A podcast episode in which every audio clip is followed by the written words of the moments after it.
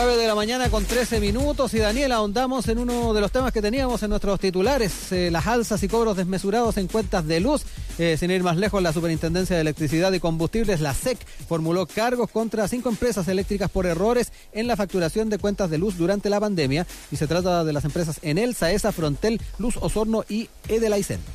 Bueno, de acuerdo a la Superintendencia de Electricidad y Combustibles, las empresas mencionadas habrían cometido errores en los procesos de facturación, debido a que cuando se emitieron las facturas provisorias no se incluyó el cargo por uso del sistema de transmisión, lo que impactó negativamente en las cuentas de luz de los usuarios. De este tema, de las alzas y cobros desmesurados en las cuentas de luz, vamos a conversar esta mañana acá en Sin Tacos ni Corbata con el Superintendente de Electricidad y Combustibles, Luis Ávila, a quien le damos la bienvenida. Hola Luis, ¿cómo está? Daniela, Rodrigo, buenos días, muy, bien, gracias. Muchas gracias, por este contacto, superintendente. Primero preguntarle la duda, ¿no? Que se produce si el error se produjo cuando las compañías retomaron la lectura presencial de los medidores o también en el caso de los llamados medidores inteligentes. Pongamos el contexto, es efectivo que hemos recibido la superintendencia un incremento muy importante en la cantidad de reclamos asociados a la facturación y particularmente a los cobros en facturación desde el inicio de la pandemia. Al menos 10 veces nos ha crecido el nivel de reclamo de las personas eh, por la cuenta de la luz. Y en ese contexto los reclamos expresan mayoritariamente eh, que están recibiendo boletas por mayor valor que lo que habían consumido en las boletas anteriores o en igual periodo de otros años. Mm. Y aquí eh, la constatación que está haciendo la superintendencia son una suma de varios efectos. Por un lado, la pandemia significó que las compañías no tomaron lectura de los medidores y con ello debieron hacer, porque así lo dispone la reglamentación, una factura igualmente a esos clientes para que no se le acumularan.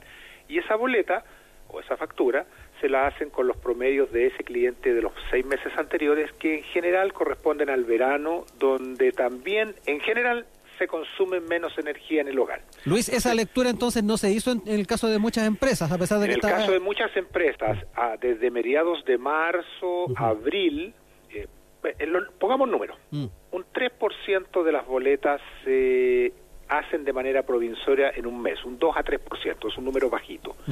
En abril ese número, por pandemia y por dejar de tomar lectura porque las compañías replegaron, dotaron a su personal, había cuarentenas, etcétera, se elevó a 17%. Y en mayo ese número se eleva sobre el 60% de las boletas del país, se hicieron con provisorio. Y eh, desde mayo también se empieza a recuperar gradualmente y viene eh, leyendo efectivamente. Sin embargo, en la región metropolitana ese proceso se estiró más por también cuarentenas más prolongadas que en el resto de las eh, comunas del país. Y la mayor empresa en región metropolitana anunció a mediados de junio que retomaba la lectura real de los medidores. Y cuando retoma, y ahora voy al, cargo que con, con, lo que ustedes han abierto, eh, eh, eh, este, este, este contacto, el cargo que hace la superintendencia es porque en esas boletas que debieron hacerse en los periodos previos, cuando no se tomó la lectura, debían haberse incorporado los cargos que la tarifa involucra, es decir, la electricidad eh, consumida, los gastos de administración y un cargo que está señalado en la norma que es el de transmisión, que va asociado al consumo que ha registrado o que se ha provisionado en ese caso en el medidor. Estas compañías, que han sido objeto de la formulación de cargos, no incluyeron en los meses de boletas provisorias ese monto. ¿Qué significó eso? Que terminaron haciendo boletas por valores menores. Y entonces, cuando toman la lectura masivamente, en, en, el caso de las empresas del sur un poco antes, en el caso de la empresa metropolitana, en región metropolitana un poco después, al leer, incorporan ese valor que está señalado en los decretos de tarificación, pero incorporan simultáneamente en un mes todo el periodo que no habían incorporado en los dos, tres y en Santiago hasta cuatro meses anteriores. Entonces con eso termina, más allá del aumento de consumo, más allá del mayor consumo por calefacción, hay un impacto en la boleta al alza también porque se acumuló un cobro que debió haber sido incluido en todas las boletas anteriores también. Superintendente, eh, me gustaría saber si es que se ha podido también tener algún tipo de, feedback con ellos. Eh, ¿qué, argumentos se esgrime por parte de estas empresas eh, el haber hecho esa omisión respecto al, cobro de transmisión? No, como ustedes ven, no son todas las empresas del país. Son solamente eh, las que nuestra fiscalización detectó. Y Pero era esperable también el resultado que iba a tener en las cuentas. Eh. No, claro, porque porque yo no sé si al inicio todas las empresas sabían eh, cuánto iba a durar este proceso para cada una de dejar de tomar lectura y, y, el impacto que finalmente podría tener en las cuentas. Pero lo relevante es que la mayoría, en Chile hay más de 20, compañías eléctricas, la mayoría sí incorporó los valores como señalan los pliegos tarifarios, es decir, eh, la proporción estimada de electricidad y consumida de transporte. Estas compañías no lo hicieron y con ello, bueno, el proceso arreglado, una formulación de cargo, eso es un reproche porque una empresa no ha cumplido la normativa al ajustarse a lo que debe ser incluido en la boleta y las empresas disponen de un plazo que también está arreglado en la ley para exponer todos los descargos que eh, en este caso vamos a tener que esperar ese proceso para tomar la determinación final. Estamos conversando acá en Cintaco y Corbata por Radio USACH con el superintendente de Electricidad y Combustibles, Luis Ávila. Eh, se entiende porque explicó muy claramente cómo se produjeron estos cobros eh, acumulados de meses eh, hacia los otros por las restricciones, por la falta de medición en un instante. Pero ¿qué pueden hacer los afectados? ¿Qué podemos hacer nosotros los usuarios, los clientes, con estos casos de las cuentas abultadas? ¿Tenemos que pagar nada más? porque claro, se suma en un mes y sobre todo cuando los ingresos ahora están obviamente mucho más mermados. Sí, hay un principio que debe regir. Los clientes deben pagar lo que corresponde a la normativa y las empresas, y ahí está la fiscalización de la SEC, deben ajustar sus cobros a los que señala la norma. Entonces, el principio que está detrás de esto es que el medidor eléctrico es el que registra el consumo. Y entonces, en aquellos meses en que se dejó de tomar lectura, una vez que se lee, se busca el valor de lectura anterior, lectura actual, y eso indica cuál es el valor del consumo real de ese hogar durante todo el periodo que no se tomó lectura. Ese es el valor que determina el monto que consumió ese hogar. A ese valor la compañía debe restarle todas aquellas boletas de los meses anteriores que se hicieron con estimados de manera provisoria. Y esa resta entonces nos está dando, y lo estamos constatando, a clientes que le resulta ser a favor eh, que son aquellos en que eh, las boletas anteriores fueron por mayor valor que lo que realmente estaba consumiendo. Hay centenas de miles de clientes que están en esa condición. Hay algún grupo importante, probablemente la mayoría, en que son similares.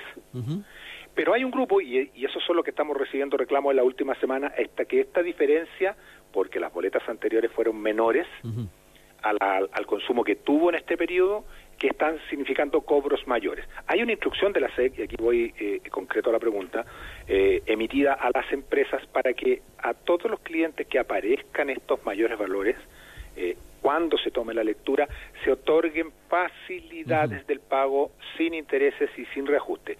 Es más, la empresa ANEL anunció hace algunas semanas atrás que a todos los clientes, y lo digo en él particularmente porque es quien ha tomado eh, y ha anunciado que está leyendo consistentemente en las últimas semanas los medidores están llegando las cuentas con lecturas reales y ajustando los cobros que se habían hecho de manera estimada.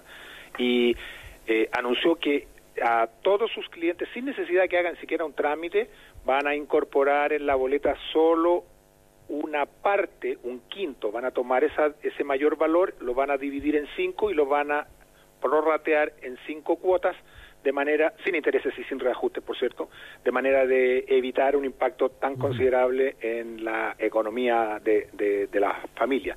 ¿ah? Em, con todo, eh, si la recomendación que hacemos en la SEC es que si las personas no entienden del todo cómo se confirmó ese valor o tienen dudas porque, digámoslo, no es, en la boleta no está toda la información porque se requieren boletas anteriores para saber cómo se conforma la última boleta, pida a su compañía eléctrica que le explique en detalle cómo se cómo se llegó a ese monto, cómo se calculó la diferencia entre lo real y lo provisorio, cómo se aplican eh, las cuotas y exija una respuesta por escrito. ¿Por qué? Porque si esa respuesta es por escrito o todavía no la entiende o no la deja o lo deja satisfecho, entonces en www.sec.cl, en celulares o en web, la superintendencia creó un eh, equipo especial alerta por cobros en pandemia y estamos recibiendo las denuncias, los reclamos y las consultas. Superintendente, eh, respecto a las empresas, ¿se exponen algún tipo de multa?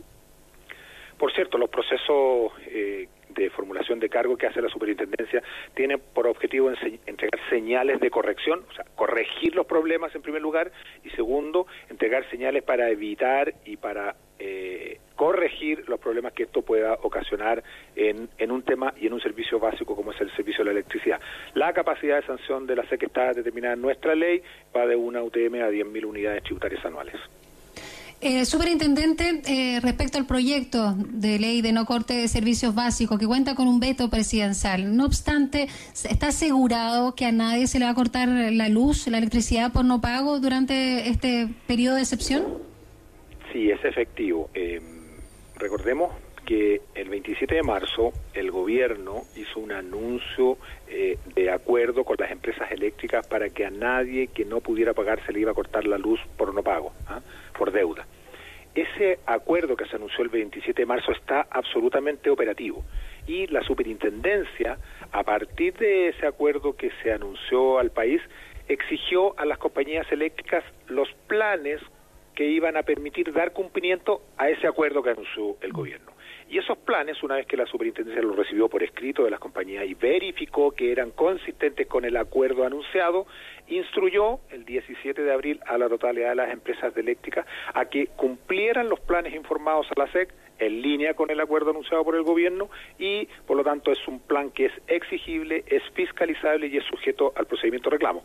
110 mil hogares ya han solicitado ese beneficio a las empresas eléctricas, 3.000 en el caso de las empresas de gas. Y ese acuerdo lo que implica, y esto para aquellos que puedan estar teniendo problemas en sus ingresos y dificultades para abordar la cuenta de la luz o la cuenta incluso del gas, de aquella que llega con boleta con, medidor, eh, pueden acogerse solicitando ello a su compañía. Eh, la compañía tiene que responderle eh, dentro de 10 días y eso le permite no postergar los pagos de este periodo durante el estado de catástrofe y pagar luego del estado de catástrofe en 12 cuotas sin intereses y sin reajuste. Perfecto. La fiscalización de la SEC, por lo demás, eh, Daniela, ha constatado que no se están produciendo cortes, eso es muy relevante. Y nuestros reclamos en la superintendencia nos dan cuenta que las empresas estén realizando cobros. O sea, tanto por nuestra fiscalización como por los reclamos, no tenemos evidencia que a los clientes residenciales se les esté cortando la luz por no pago. Están esos dos parámetros entonces. Eh, Superintendente de Electricidad y Combustibles, Luis Ávila, ha estado con nosotros dialogando esta mañana en Sin Tacos ni Corbata. Muchas gracias, eh, Superintendente. Que tengan buen día. Igualmente. Que estén muy bien. Chao.